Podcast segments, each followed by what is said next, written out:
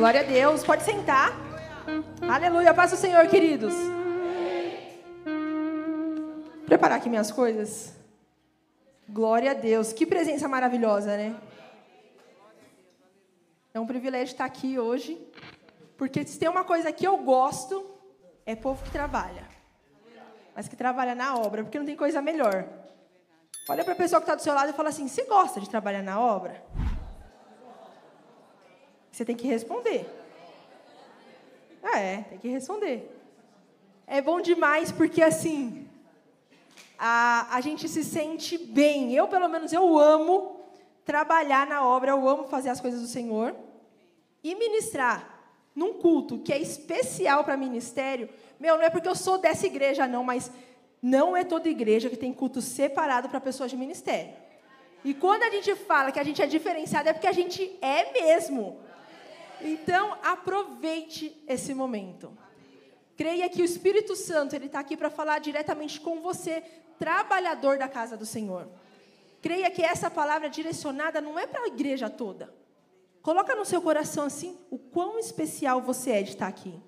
Porque não é todo mundo que está aqui. Você pode ver que os cultos de domingo, aqui é abarrotado de gente. A gente tem que colocar cadeira, a gente pega puff lá, lá das crianças. É abarrotado. Mas vocês são diferenciados. Então receba a porção diferente que tem para você. Amém? Vamos abrir nossas Bíblias agora em 2 João.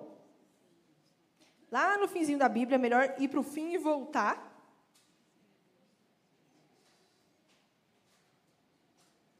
Só tem um capítulo, então quando você achar, você já vai estar no capítulo.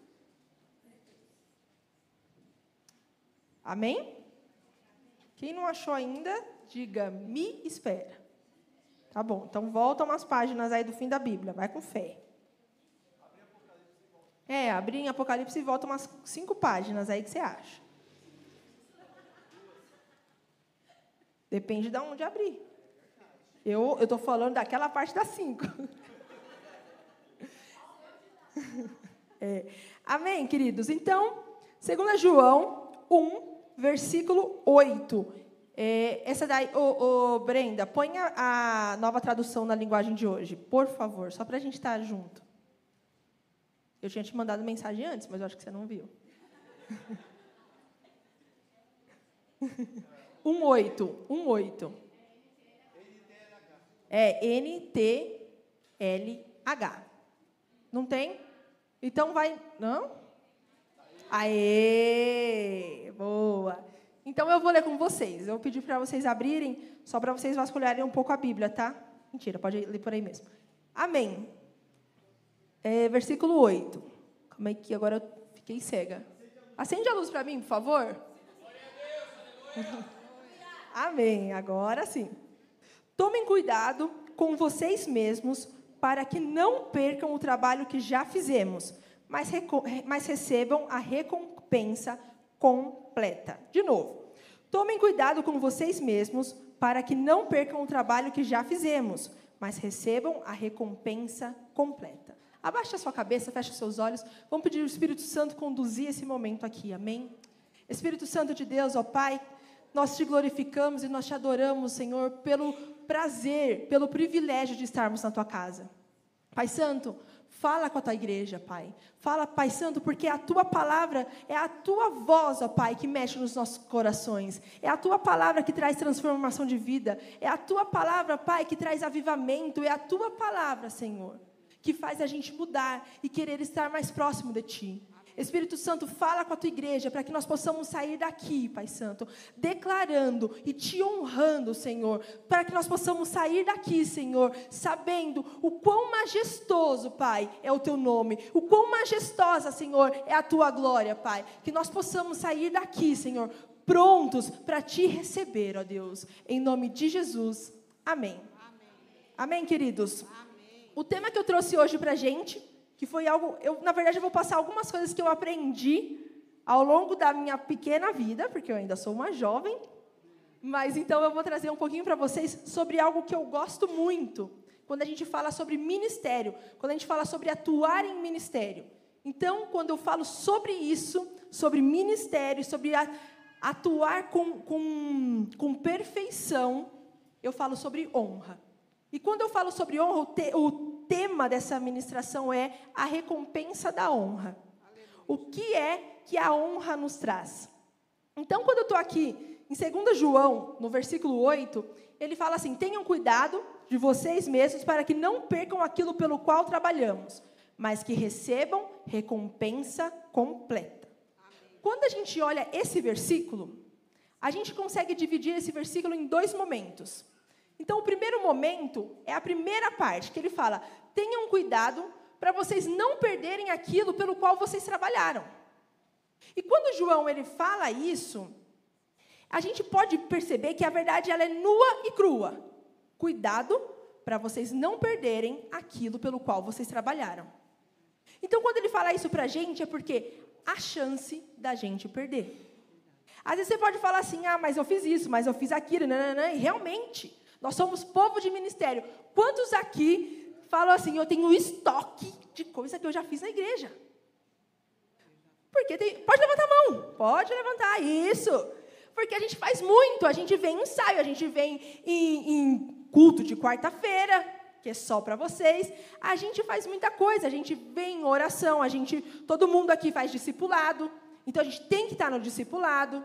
Então a gente fala assim, meu, eu tenho coisa, eu fiz coisa. Mas João aqui ele fala: tomem cuidado para vocês não perderem tudo aquilo que vocês trabalharam. E quando a gente para para pensar nesse perder tudo aquilo que a gente trabalhou, a gente realmente pode perceber que a Bíblia ela sempre mostra isso para a gente e diversas vezes. Porque muitas vezes na Bíblia a gente vê a palavra perseverem, continuem, mantenham-se firmes.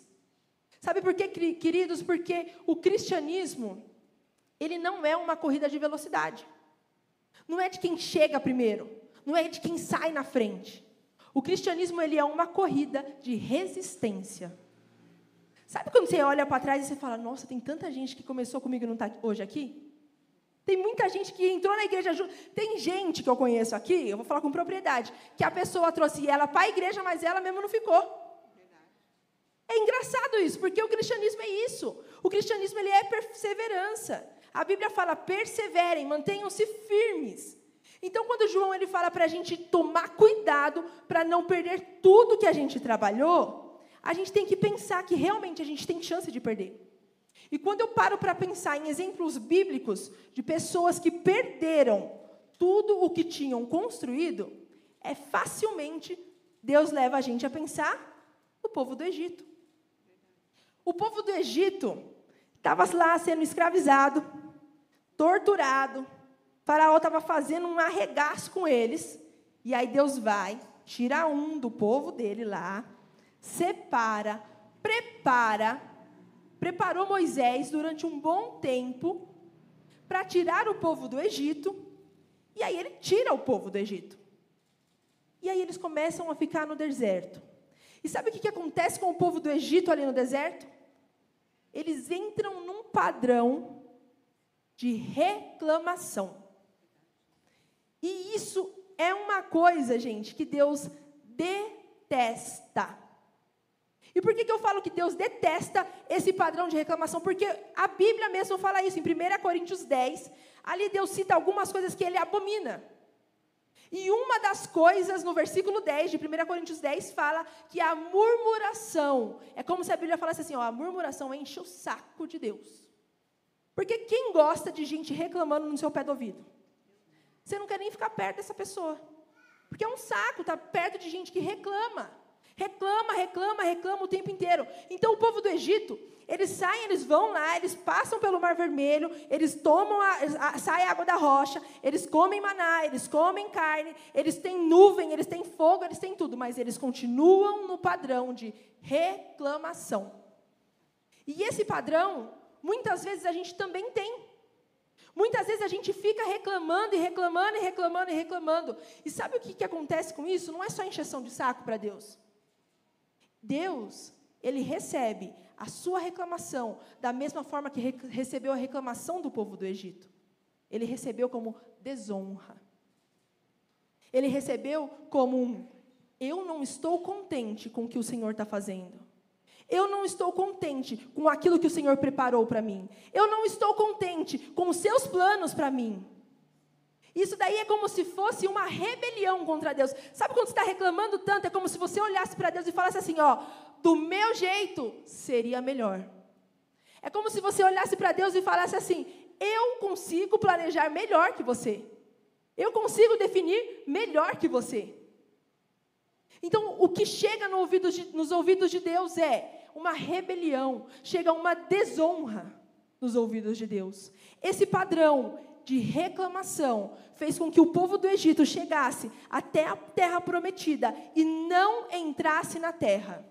Deus tinha algo preparado para o povo? Tinha. Deus tinha uma terra prometida para eles. Mas aí eles viram que tinha gigantes. Eles ficaram naquele padrão de reclamação. Então o que, que eles viveram? Pequenos milagres.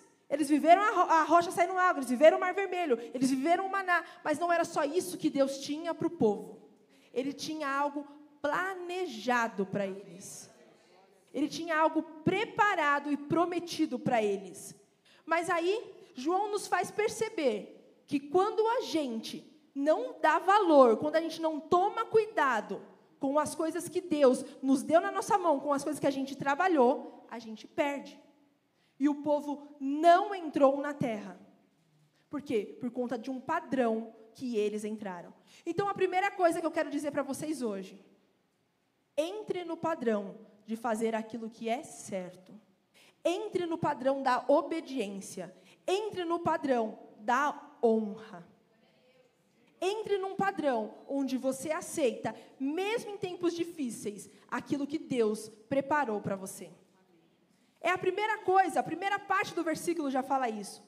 Aí o, o segundo momento desse versículo é que João fala, mas que recebam uma recompensa completa. Isso é muito bonito. Quantos aqui acreditam que Deus é um Deus recompensador? Ele é um Deus recompensador. Ele recompensa aí. Só que quando a gente pensa, deixa eu tomar um golinho de água aqui.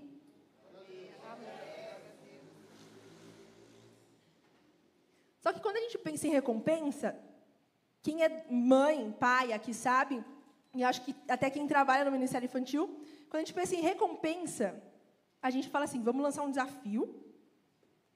E aí, se fizer o desafio, ganhar algo. É assim ou não é?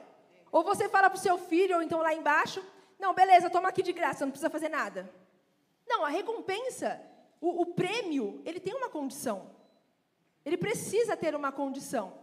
Então, quando João fala para que receba uma, uma recompensa completa, o que, que eu paro para pensar? Eu paro para pensar assim: se existe uma recompensa completa, existe uma recompensa que não é completa e existe recompensa nenhuma. Então, quando a gente pensa nesse versículo de João, que existe uma recompensa completa, eu consigo separar essa recompensa em três cenários. Então, o meu primeiro cenário é uma recompensa completa, uma não recompensa e uma recompensa parcial. E aí, quando eu penso em recompensa, a primeira coisa que vem na nossa cabeça é a eternidade. Então, vamos trabalhar aqui para a gente não perder, morar para sempre com o Senhor. E é real. Mas hoje eu não quero falar sobre esse tipo de recompensa, porque essa recompensa ela é real, ela é, ela existe. Nós, nós trabalhamos aqui para receber justamente a eternidade com Jesus. Romanos 14, Paulo fala que quando nós, nós crentes estivermos diante do Senhor, Ele nos julgará. Esse momento é o da recompensa. E quando a gente para para pensar nesse julgamento de Deus, eu acho que é engraçado. Eu, por muito tempo, imaginei, tipo assim, um telão como esse, passando cada pecado meu, e eu morrendo de vergonha. Quem nunca pensou isso daí? Aí a gente fala do julgamento, a gente já fala, vixe, vai aparecer aquela vez, aquela vez, aquela vez, aquela vez. Mas, queridos, uma coisa que depois eu entendi, depois de crescer, espero, se vocês acham isso ainda, aprendam aqui comigo com o que um dia eu aprendi. Quando a gente fala sobre o julgamento de Deus, sobre esse momento do julgamento, depois a definição da se vai ser uma recompensa eterna no céu ou então no inferno, não é que Deus vai parar para olhar os nossos pecados, mas naquele momento do julgamento, Deus vai parar para olhar o que você fez com a cruz. O que você fez com a cruz durante esse tempo? O que você fez com o sacrifício de Jesus durante esse tempo? Então ele vai olhar lá, ele vai começar, olha, fez isso, olha, fez aquilo. Sabe por quê? Porque ele não vai olhar os seus pecados, porque os seus pecados eles estão apagados. Nós crentes temos os nossos pecados apagados graças à graça. Graças a Deus. Então ele não é sobre essa recompensa, mas também sobre essa recompensa. Então quando a gente fala sobre essa, a recompensa que eu quero trazer hoje, que João está falando aqui também, é sobre a recompensa que nós vamos viver nessa vida. Em Provérbios 11, 31, fala que o justo será recompensado na terra. Provérbios 11, 31 fala assim: ele será julgado na terra, ele será recompensado na terra. Então nós cremos que nós vamos viver uma recompensa aqui ainda. Então aí a gente pode sim olhar os três tipos, os três cenários de recompensa que nós temos. E como eu sei que Deus tem para nós uma recompensa completa? João fala, através do Espírito Santo, porque foi inspirado pelo, pelo Espírito Santo. Ele fala: cuidem, tomem cuidado para que vocês não percam o seu trabalho. Sabe o desespero? Meu, tomar cuidado. Sabe quando você está atravessando a rua, ou uma criança está atravessando, está vindo um carro, você faz. Sabe aquela agonia? Eu vejo João falando e fazendo isso com a gente. Tipo, não, toma cuidado, não perde. Não perde, que não seja em vão o seu trabalho, para que você tenha uma recompensa completa, porque Deus quer isso para você. Deus tem isso para nós, recompensa completa. Então a gente pode ir lá para Marcos 6, abre aí, Marcos 6, versículo 5.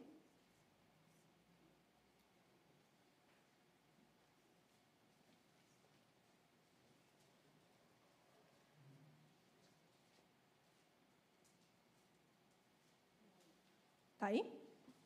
Boa.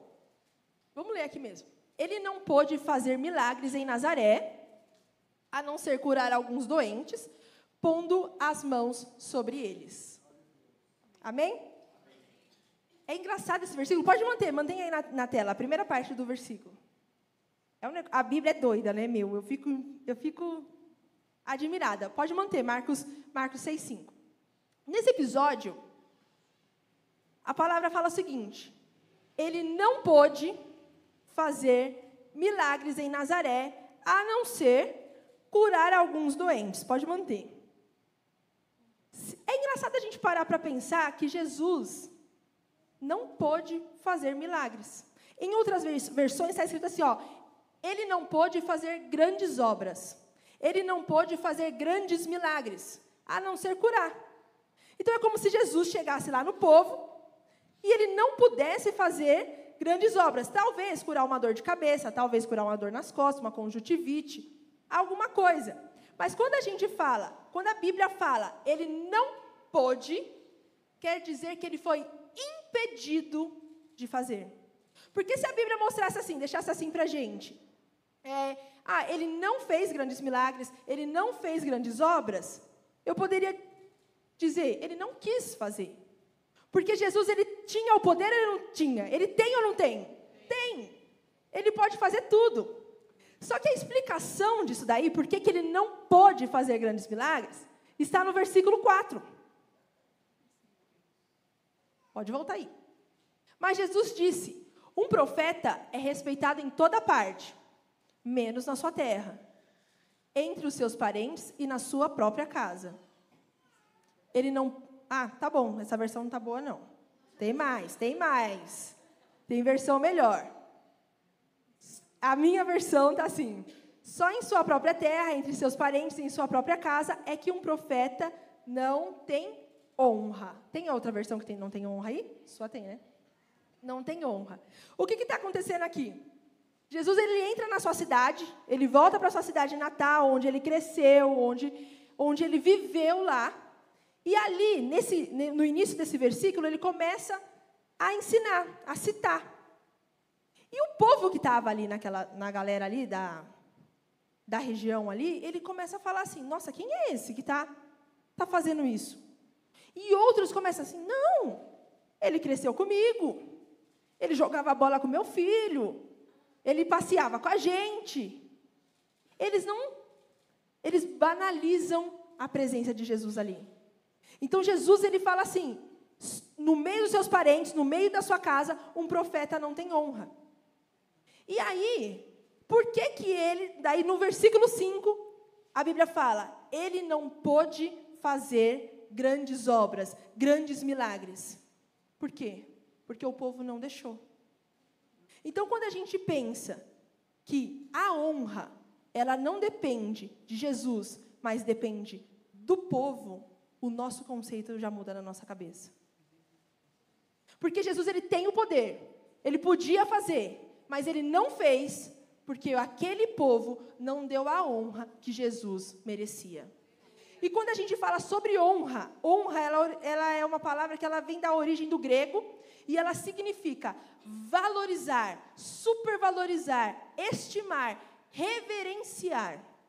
Então, quando a gente fala de honra, é como se Jesus chegasse ali no povo e ninguém valorizasse a sua presença. E por não valorizarem a sua presença, eles tiveram uma recompensa parcial. Quantas vezes na nossa vida a gente acha, por que, que Deus só fez isso e não fez aquilo? Por que, que ele só parou aqui e ele não terminou? Sendo que a palavra dele fala que ele é fiel para cumprir tudo aquilo que ele prometeu. Por que, que ele não está cumprindo totalmente? Por que, que ele não está fazendo totalmente? Por que, que minha família inteira não foi para a igreja? Por que a minha família inteira não se rendeu aos pés do Senhor? Por que, que eu não recebi aquela promoção completa? Por que, que o meu ministério às vezes vai, às vezes não vai, às vezes vinga, às vezes não vinga? Será que é a falta de uma honra completa na sua vida? Será que é a falta de uma valorização sobre quem Deus é? Será que nos nossos ministérios a gente está dando a honra que Jesus merece? Será que nos ensaios, por exemplo, a gente vem aqui só toca? Ou a gente fala, opa, ele está aqui, vamos reverenciar? Será que lá embaixo, antes da gente começar uma aula, a gente vai falar, opa, peraí, tem que valorizar a presença que está aqui? Será que antes da gente começar uma intercessão, a gente valoriza a presença de quem está? Porque esse é o segredo de ter uma recompensa completa. Aquele povo, eles viveram meios milagres, eles viveram curinhas básicas, eles viveram só uma dor de cabeça, só uma dor nas costas. E não é isso que Deus tem para nós. Deus, ele tem recompensa completa. Repete comigo, Deus tem, Deus tem. Recompensa, completa. recompensa completa. É isso. Deus tem uma recompensa completa. Ele não tem recompensa parcial, ele tem recompensa completa. E aí, quando a gente pensa também sobre sem recompensa, também tem ali nos evangelhos, a gente vai para Lucas 5,17, onde Jesus, pode jogar aí já se quiser, mas essa parte de Lucas 5, ele está falando sobre aqueles amigos que levaram o amigo por cima da casa. Sabe que desce? Que ele estava sem conseguir andar. Lucas 5, um dia estava ensinando. E ali, eu vou até contextualizar, não vou, não vou ler tudo para vocês. Mas aí nesse capítulo, ele está ensinando mestres e doutores. Isso que, é, isso que é engraçado, porque no versículo 17 ele fala assim: ó, um dia Jesus estava ensinando e alguns fariseus e alguns mestres da lei estavam sentados. Perto dele, eles tinham vindo de todas as cidades da Galiléia e da Judéia e também de Jerusalém. O poder do Senhor estava com Jesus para que ele curasse os doentes. Jesus estava sentado, estava lá dentro daquela casa ensinando mestres e doutores. Grave bem, mestres e doutores. Repitam. Mestres e doutores. Mestres e doutores. De repente, essa história é muito boa para contar lá no Ministério Infantil, que dá para fazer uma maquete, o menininho entrando, é muito legal, mas então, imaginem isso. Você lá, sendo mestres e doutores, sentado ouvindo Jesus ensinar, entra pelo telhado um moço, e ali, quando aquele moço entra, Jesus fala: O que é mais fácil? Fazer uma pessoa andar ou perdoar os pecados? Levanta e anda, porque a tua fé te salvou, e vai embora. O ponto não é esse moço. O ponto são os mestres e doutores. Porque é engraçado que, na Bíblia também, no decorrer desse capítulo, fala assim: os doutores e os mestres, eles pensaram. Repita comigo: pensaram. pensaram. Segura. Como assim ele pode perdoar pecados? Eles pensaram. Quem foi curado, os mestres ou doutores ou o menino? Naquele dia, só houve cura para o menino, porque eles desonraram a Deus pelos pensamentos. Não teve, não teve recompensa nenhuma naquele dia para o povo que ele ministrava. Ele estava pregando para mestres e doutores. Eles saíram e a cura só aconteceu para aquele menino. Não teve mais cura, porque eles desonraram, eles não valorizaram a presença de Jesus. Mas eles não falaram nada. Ah, mas eu fiquei com ranço do meu líder, mas eu não falei nada. Você honrou ou desonrou? Porque eles pensaram. Eles pensaram. E ali não teve recompensa nenhuma. Mas o que Deus tem para nós hoje é recompensa completa. Aleluia. Aleluia. E quando eu vou falar sobre recompensa completa, a gente vai para Mateus 8. E eu nem vou falar muito sobre isso, porque foi o que meu pai pregou domingo. Que é sobre o centurião. E essa história é muito bacana, e quando meu pai estava ministrando, meu, que pregação, inclusive, né? É muito difícil ministrar aqui em cima, porque a régua é muito alta. Então o centurião, ele chega em Jesus e fala assim: Jesus, cura o meu servo. E Jesus fala: beleza, estou indo até a sua casa, vou curar o seu servo. E aí ele fala assim: não sou digno que entre na minha casa. Sabe o que é o mais engraçado? Ele era um centurião, e meu pai explicou muito bem explicado que ele tinha lá a autoridade de Roma sobre ele. Então, quem estava perto, eu imagino, que olhou assim, tipo, mano, o centurião está falando que o carpinteiro não é digno de entrar na sua casa? Tipo, um carpinteiro não é digno de entrar na casa do centurião? Só que aí, a gente vê quando ele fala: somente uma palavra tua vai curar o meu servo. Aleluia. E aí o mais engraçado é que quando Jesus fala, eu nunca encontrei tamanha fé em Israel inteiro. Eu fico abismada, porque assim, esse cara na Bíblia ele só tem como centurião. A gente conhece João, a gente conhece Maria, que era tudo de Israel. Mas a fé desse cara, ela foi além da própria mãe de Jesus daquela que viu o anjo, sabe? Ela foi além, a fé dele foi além. Por isso que só uma palavra curou o servo dele. Sabe por quê? Fala para a pessoa que está do seu lado: honra. Honra. Isso que é louco. E quando a gente ainda fala sobre honra e sobre recompensa completa, a gente lembra daquela mulher que Jesus está dentro de uma casa em Marcos 7. E ela fala: Jesus, cura minha filha que está endemoniada. Jesus, cura minha filha que está endemoniada. E ele fala assim: Não, deixa primeiro os filhos comerem. Porque não é certo tirar dos filhos para dar para os cachorros. E ela fala assim: Ah, mas até os. Ah, Senhor.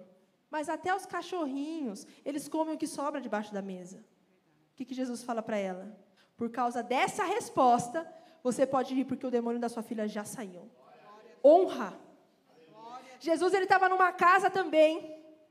E aí chega uma mulher e ela derrama suas lágrimas sobre Jesus.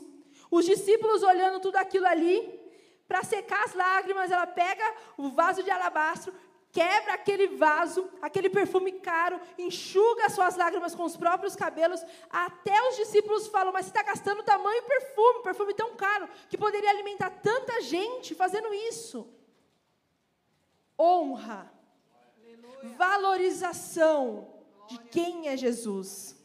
De quem é Jesus. Queridos, aí a gente pensa em recompensa completa. A gente pode pegar inúmeros casos na Bíblia. Inúmeros casos de pessoas que honraram, valorizaram a presença de Jesus e viveram a recompensa completa da parte dele. Queira viver a recompensa completa diante do Senhor. E tudo isso é honra que é gerada dentro do seu coração. A honra ela não vem de, da boca para fora. A honra ela gera no nosso coração. Essas pessoas elas tinham, elas entenderam quem era Jesus. Quem era Jesus, não o que ele podia fazer. Elas entenderam, ele é o Filho de Deus. E esse Filho de Deus, ele está aqui também. João 13, 20 fala o seguinte: Na verdade, na verdade eu vos digo: se alguém receber o que eu enviar, me recebe a mim, e a quem me recebe, recebe aquele que me enviou. Aleluia. Se a gente trocar o recebe por honra, fica desse jeito. Na verdade vos digo: se alguém honrar quem eu enviar, honra a mim e honra aquele que me enviou. Eu ouvi uma vez uma história que é muito bacana, que um pastor, antigamente tinha muito dessas cruzadas. crente antigo vai saber, e eu ouvi também vários testemunhos sobre cruzadas que aconteciam diversos testemunhos, diversas curas, diversos milagres. E aí esse pastor, ele é, é dos Estados Unidos, ele foi para a África e ali, em uma das cruzadas dele, com multidões de pessoas, ele e a esposa dele estavam lá na cruzada. Chegou uma mãe com um neném cheio de pano. E ela chega e fala assim: Ó, oh, meu filho está morto. Você pode orar, orar pelo meu filho para ele ressuscitar? É engraçado um negócio desse, né? Quando eu ouvi, eu falei: caramba. E nisso, a mulher do pastor, a pastora, na época, ela ora. E o filho envolto ali naqueles lençóis, começa a chorar, chorar, gritar, e a mãe, ela fica feliz. Aí ela, o pastor vai, entrega, o pastor e a pastora entrega para ela. Quando ela tira o lençol, ela já tinha ficado feliz com a ressurreição. Quando ela tira o lençol, ela começa a gritar, gritar de tanta felicidade, de tanta felicidade. E aí eles falaram assim, mas por que, que você não gritou na hora que o bebê chorou, né? Aí ela falou assim para eles, porque o meu filho nasceu com um olho só, agora ele está com os dois olhando para mim. Não é louco um negócio desse? É doido. E aí esse pastor ainda, ele, ele contando, ele falou assim, sabe qual que é o ponto? Que eu voltava para os Estados Unidos, ele fala, e ele falou assim, ele começou a se questionar para Deus, Deus, por que, que lá na África acontece esse tipo de coisa e aqui na minha igreja não está acontecendo isso? Por que, que lá a gente vive milagres, essas cruzadas, esses movimentos, acontecem tantas coisas e na minha igreja local não acontece isso? Eu, acontece cura, mas não é tanta cura, não é olho nascendo, não é nada desse tipo. Honra. Sabe o povo que está louco, louco, louco? Sabe quando você, você sabe que uma pessoa vai vir e você fala assim, nossa, vamos preparar isso, vamos preparar aquilo. Nananana. Sabe a honra que a gente dá? A gente valoriza aquela pessoa. Era isso que faziam com ele lá, só que na igreja local dele não. Então Deus não conseguia, Deus não podia fazer coisas grandes dentro da igreja dele, porque o povo dele não tinha honra pela vida dele. Só que aqui em João fala: quem recebe o que eu envio, me recebe. Quem honra quem eu envio, me honra. Então, se você quer começar a honrar o Senhor, uma dica para você: honra a sua liderança. Valoriza a sua liderança. E aí, quando a gente vai para a Bíblia e a gente vai lá e tem muitas histórias, a gente vai para a história de Ana e Penina. Ana e Penina eram casadas com Elcana, graças a Deus que essa lei mudou, cada um só tem uma, uma esposa. Ai do Igor, que está me assistindo. Ter duas, uma lá em Recife e uma aqui. Está repreendido.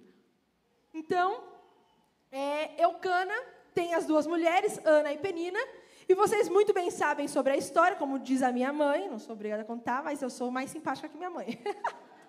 Estou brincando, mamãe. Eu vou contar um pedacinho para vocês. É...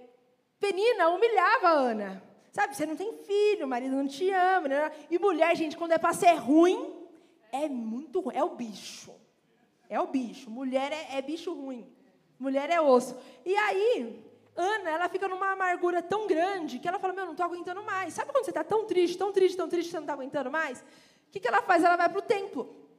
Nisso que ela vai para o templo, ela começa ali, a gente sabe da história, ela começa ali se lamentar para o Senhor, lamentar, não reclamar.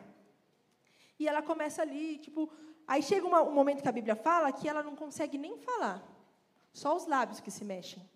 Olha que tristeza, nossa, eu, eu, é muito triste. E aí chega ali, o profeta, e fala para ela: mulher, você está bêbada? Para de se embriagar, para de tomar vinho. Cara, Se por um acaso, nessa igreja, não vou nem muito longe, eu vou aqui mesmo, meu pai chega e fala: O que você está fazendo, meu? Fala baixo. Isso, isso, isso, sabe? Ah, já era. Podia faz... Meu pai podia se desculpar, se ajoelhar, mas a gente sabe como que funciona. A gente é bicho ruim. Não estou falando só de mulher, não, estou falando de homem também. Porque Eli ali era um profeta e, sim, ele não, não agiu com sabedoria. Mas você imagina, ouvir tamanha coisa, mulher, está bêbada. Para de tomar vinho, se aparta da bebida, para de beber. O que, que Ana fala para ele? Não, meu senhor. Eu sou uma mulher atribulada. Eu estou triste. Eu, tenho, eu não tenho, eu não estou bêbada. Só que em várias versões, eu procurei em outras versões, ela fala: Não, meu Senhor, honra. Independente da falta de sabedoria daquele profeta naquele momento, independente do jeito que ele falou com ela, independente de como chegou nela, ela estava muito triste, ela tinha motivos. Não foi sem motivo. Ela podia ter falado: Ah, você está louco, eu vou para a igreja da frente. Esse pastor não presta, ele não sabe falar comigo, ele é grosso, ele é aquilo. Essa liderança, Deus me livre de aguentar. Estou fora porque ele é isso, porque ele é aquilo. Nananana. Ana tinha ou não tinha motivos? Mas é honra, independente do que ele fez, independente do que o seu líder fez, do que o seu pastor fez. Honre a sua liderança. Sabe por quê? Porque a partir do momento que Ana falou: Não, meu senhor, eu tenho isso, isso, isso, isso. Ele respondeu: Vai em paz. O Deus de Israel te conceda a tua petição.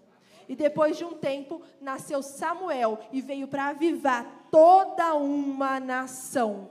O que eu quero dizer para você hoje, pode aplaudir, pode aplaudir, glória a Deus.